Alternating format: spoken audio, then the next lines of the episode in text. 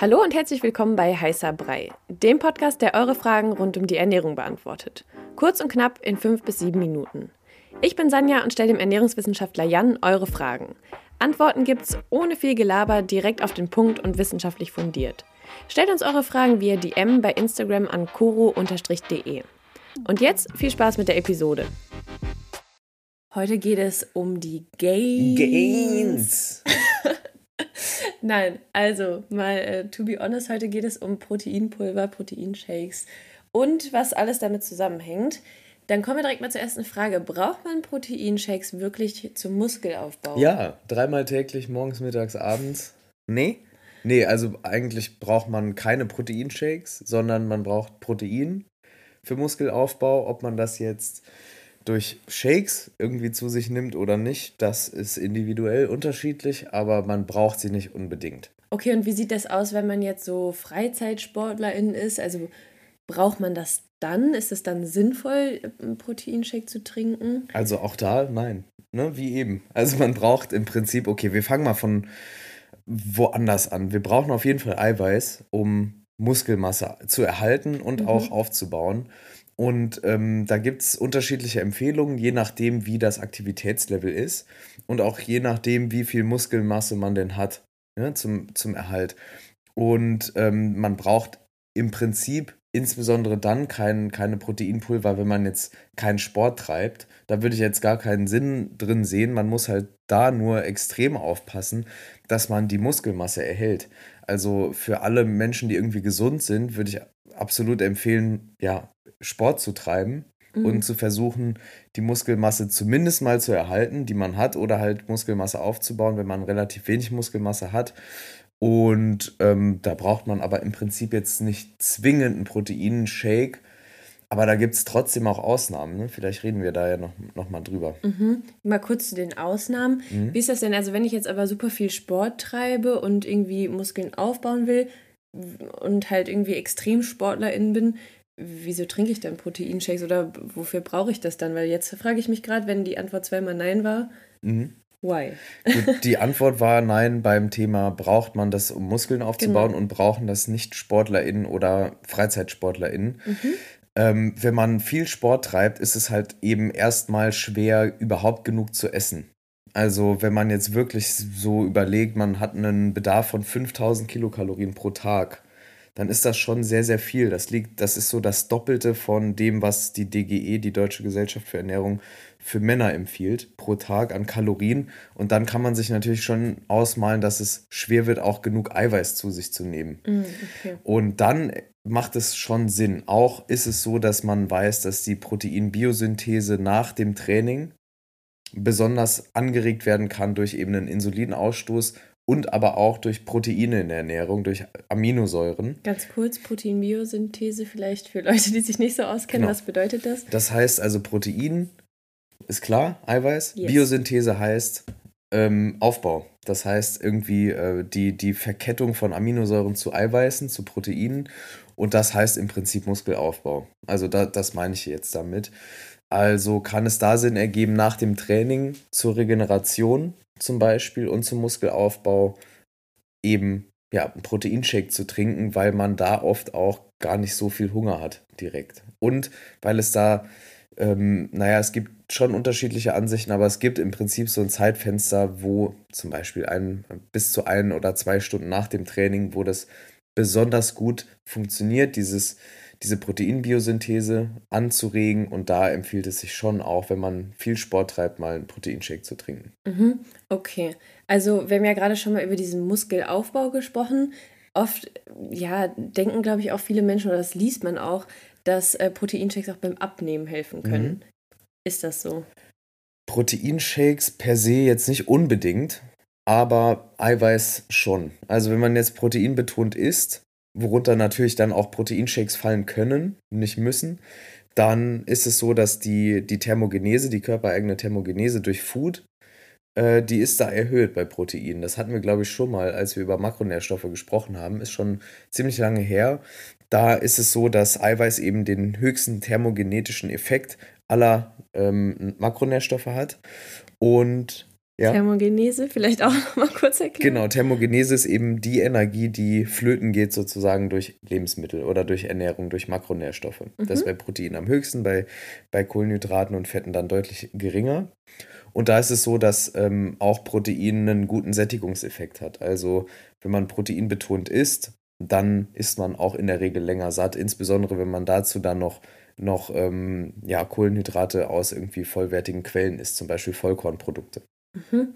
Okay, also fassen wir nochmal kurz zusammen, so, mhm. so für mich jetzt mhm. nochmal. Mhm. Also wenn man jetzt nicht viel Sport treibt, dann kann man sich das Geld für Proteinshakes auch sparen. Mhm. Wenn man aber sowieso total sportlich ist und irgendwie nicht so ganz hinterherkommt mit dem, was man braucht, dann ist es sehr sinnvoll. Absolut.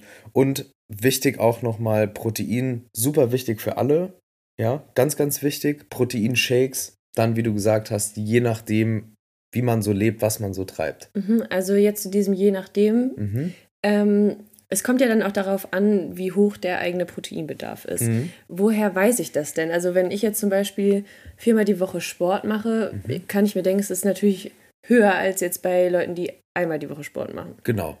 Also da gibt es ganz gute Richtwerte, mhm. die orientieren sich am Körpergewicht. Also wenn du zum Beispiel 70 Kilogramm wiegst, ähm, dann brauchst du in der Regel 0,8 bis 1 Gramm dessen pro Kilogramm Kör Körpergewicht an Eiweiß pro Tag. Mhm. Das heißt, um die 65 bis 70 Gramm, sowas, ja, Eiweiß pro Tag.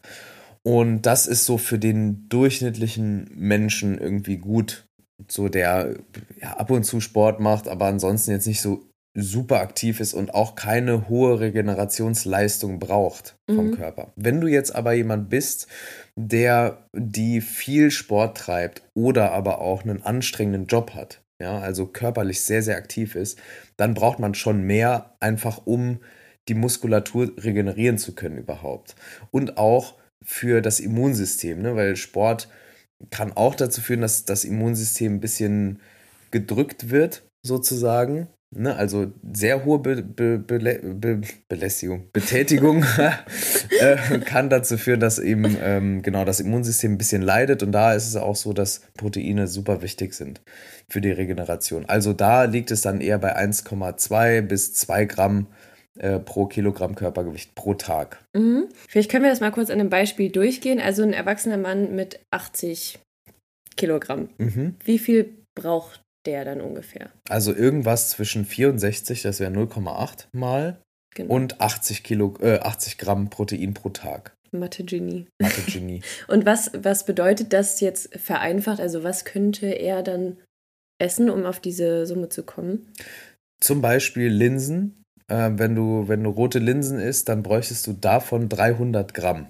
Okay. Rote Linsen. Ne? Also 300 Gramm Trockengewicht jetzt ungekocht. Mhm. Das ist schon relativ viel und das macht auch sehr satt. Und es ist auch so, dass die ähm, Bioverfügbarkeit jetzt des Proteins in roten Linsen eingeschränkt ist, einfach durch limitierende Aminosäuren, hatten wir auch schon mal drüber gesprochen. Das heißt, es ergibt jetzt keinen Sinn, einfach nur rote Linsen zu essen, sondern man sollte schon gucken, dass man das vielleicht nochmal mit einer anderen Proteinquelle kombiniert oder mit Vollkorngetreide. Oder man isst 400 Gramm Magerquark oder 250 Gramm Putenbrust. okay. Wir haben jetzt gerade schon mal darüber gesprochen, über Leute, die so viel Sport machen. Es gibt ja auch immer so ähm, Extreme. Es, mhm. gibt, es gibt Menschen, die, äh, ja, weiß ich nicht, trinken irgendwie zwei, drei, vier Shakes am Tag. Mhm. Also kann man auch, also zu viel Protein einnehmen, kann das schädlich sein? Also, ich sag mal, in der Regel, wenn man gesund ist, braucht man sich da keine Sorgen zu machen. Es ist über die normale Ernährung super, super schwer, zu viel Protein zu sich zu nehmen, außer man isst sehr einseitig und nur zum Beispiel tierische Proteine den ganzen Tag. Ich würde also niemandem empfehlen, jetzt wirklich 300 Gramm ähm, Hühnerbrust jeden Tag zu essen. Mhm. Und es ist aber so, dass Menschen mit einer mit Nierenproblemen, also einer Nieren, also eingeschränkten Nierenfunktion zum Beispiel, da aufpassen müssen, dass sie nicht zu viel Eiweiß essen. Und ja, also in der Regel sagt man so, alles über zwei Gramm pro Kilogramm Körpergewicht sollte man vermeiden. Aber auch da gibt es Ausnahmen. Das sind aber dann wirklich Spezialfälle. Und die Menschen, die mehr brauchen, die haben in der Regel dann auch Leute, die den explizite Pläne machen und denen das auch sagen. Okay. Kommen wir nochmal zu diesen Proteinpulvern an sich. Ähm, das kennt man ja, wenn man irgendwie denkt, okay, ich will mir das jetzt mal kaufen, äh, hat aber absolut gar keinen Plan, wo mache ich das, was davon ist gut, was nicht, was äh, ist jetzt vielleicht sogar eine Verarsche. Mhm. Ähm, woran erkenne ich denn hochwertiges Proteinpulver, wenn ich mir das jetzt mal kaufen möchte. Mhm. Also ich würde bei Proteinpulvern dann tatsächlich aufs Protein auch schauen. Und es gibt so Präparate, da ist dann so, sind dann so 50 Gramm oder 60 Gramm Protein drin. Die würde ich vermeiden, äh, sondern eher ja wirklich reine Proteinpräparate nehmen, die in der Regel dann auch wenig Fett enthalten und wenig Kalorien auch äh, vergleichsweise, weil halt eben fast nur Protein drin ist.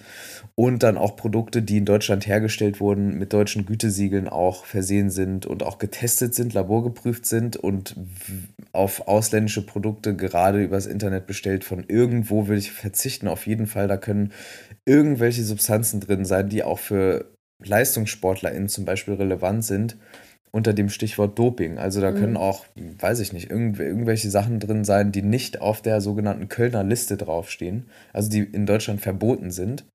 Und da ist es wirklich wichtig, darauf zu achten, dass die Herkunft passt. Ja. Und ansonsten, ähm, ob man jetzt tierische Proteine zu sich nimmt oder nicht, ähm, das kann jeder, jede für sich, für sich selbst entscheiden. Ich würde sagen, wenn man jetzt auf Whey zum Beispiel verzichten will, also Molkeeiweißprotein, dann ähm, in Richtung pflanzliches Kombipräparat, zum Beispiel irgendwas aus Erbse plus, zum Beispiel Reisprotein oder so. Oder eben Sojaprotein, wenn man es verträgt, weil das eine sehr gute biologische Wertigkeit und äh, Verfügbarkeit hat des eigentlichen Proteins. Mhm. Und dann schauen, ob es auch aus Deutschland kommt. genau, Beispiel. genau. Das war eure Frage zum Thema Ernährung kurz und knapp besprochen. Danke fürs Zuhören. Wenn euch die Episode gefallen hat und ihr mehr davon wollt, abonniert unseren Podcast, um keine Folge mehr zu verpassen. Stellt uns weiterhin eure Fragen und lasst uns gerne eine Rezension bei Apple Podcast da. Wir hören uns beim nächsten Mal hier bei Heißer Brei. Ciao.